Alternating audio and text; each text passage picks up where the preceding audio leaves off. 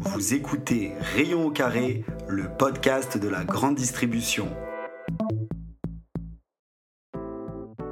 Chaque semaine, je me mets au défi de vous donner en 10 minutes l'actualité d'un univers qui touche tous les ménages en France.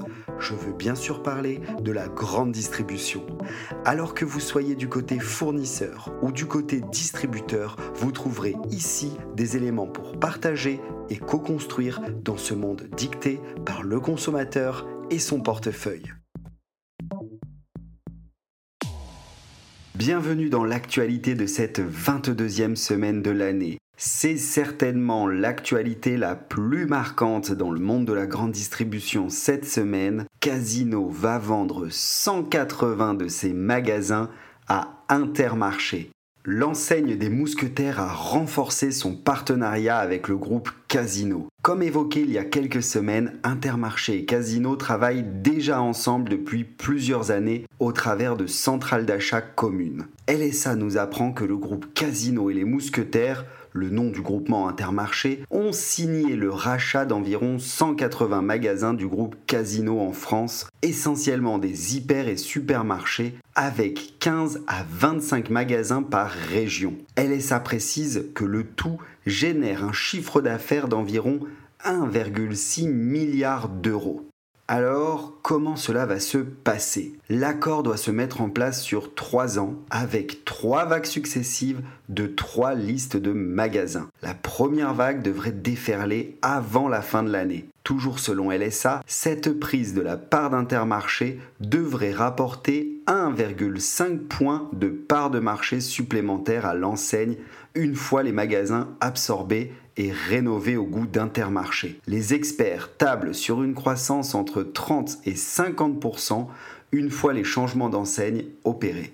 Alors, que gagne Casino dans ce deal Selon les échos, le prix de vente a été déterminé par des experts et il équivaudrait à un tiers du chiffre d'affaires des points de vente, soit environ 500 millions d'euros au total. Et Intermarché s'est déjà engagé à verser un acompte de 100 millions d'euros dès la signature de l'accord en septembre. De plus, Intermarché et Casino prolongent de deux ans supplémentaires leur alliance sur les achats de produits.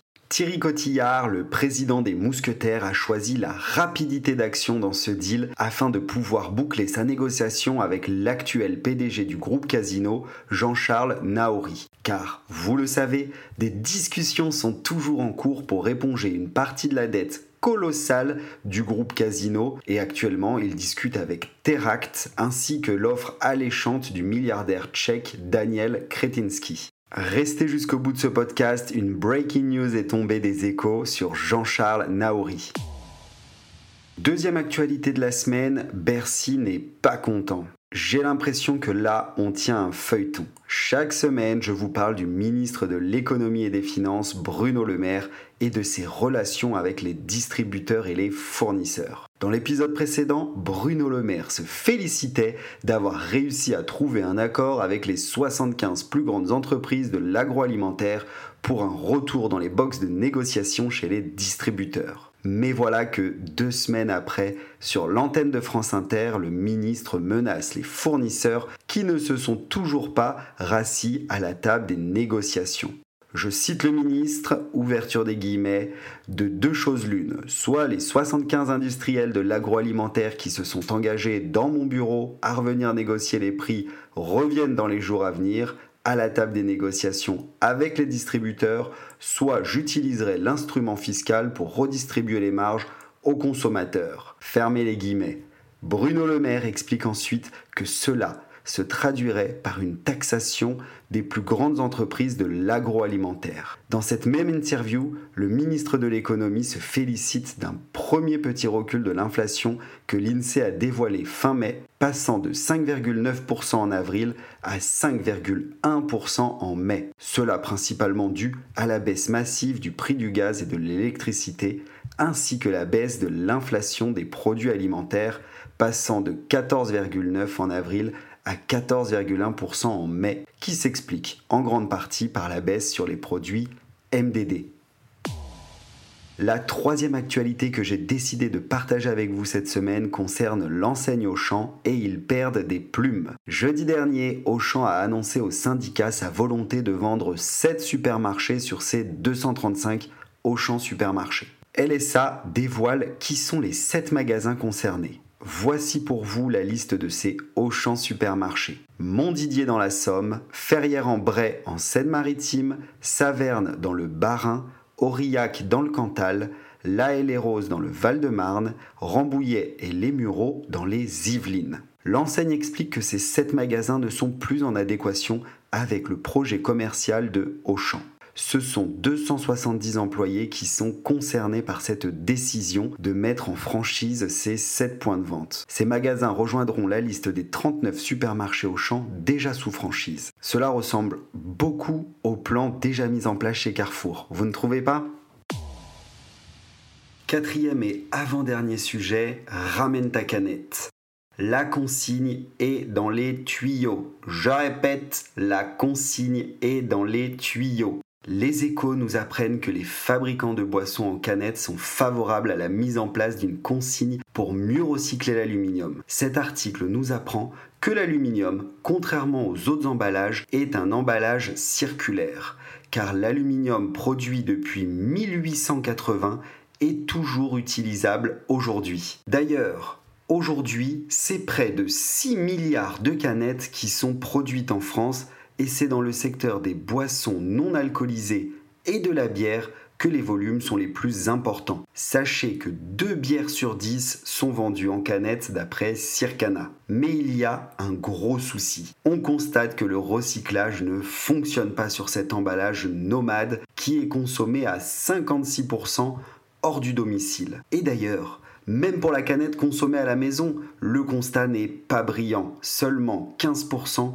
finissent dans le bon bac de tri. Les avantages de la canette en aluminium sont trop méconnus des consommateurs et donc les professionnels pensent que la consigne est une solution. Toutefois, des conditions viennent s'ajouter à cette volonté. Les fabricants souhaitent que la consigne s'applique à tout type d'emballage, c'est-à-dire aussi bien les boissons vendues dans bouteilles en plastique que les boissons vendues en bouteilles en verre. Et que ces différents matériaux soient collectés en magasin dans des bacs bien distincts pour faciliter le traitement. Et enfin, que la comptabilité des enseignes soit bien séparée afin que l'un des matériaux ne finance pas un autre. La filière estime ainsi qu'une consigne à 10 centimes d'euros serait juste et acceptable pour convaincre les consommateurs de ramener leurs canettes en magasin. De mon avis, on n'est pas encore prêt à voir la consigne arriver sur la canette et c'est bien dommage. Mais peut-être que cela va ouvrir le débat et qui sait impulser un changement pour l'écologie. La dernière info de ce podcast est une breaking news. Les échos nous informent ce jeudi que Jean-Charles Naori, le PDG du groupe Casino, est en garde à vue dans le cadre d'une enquête pour manipulation de cours et délit d'initié selon l'AFP. Le PDG est auditionné par la brigade financière au sujet d'une enquête ouverte en 2020 par le parquet national financier pour manipulation de cours en bord organisé, corruption privée active et passive et délit d'initié. Les échos rapportent que selon une source proche du dossier, cette enquête concerne les liens de Jean-Charles Naori avec le patron de presse Nicolas Miguet. Nicolas Miguet qui a déjà été condamné plusieurs fois par l'autorité des marchés financiers, notamment pour délit d'initié. Mon avis, on tient un deuxième feuilleton après le feuilleton Bercy. Je vous donne donc rendez-vous la semaine prochaine pour la suite de cette information. Déjà un mois et plus d'une heure d'enregistrement sur ce podcast. Je vous remercie pour votre fidélité et je vous donne rendez-vous pour l'actualité de la grande distribution jeudi prochain.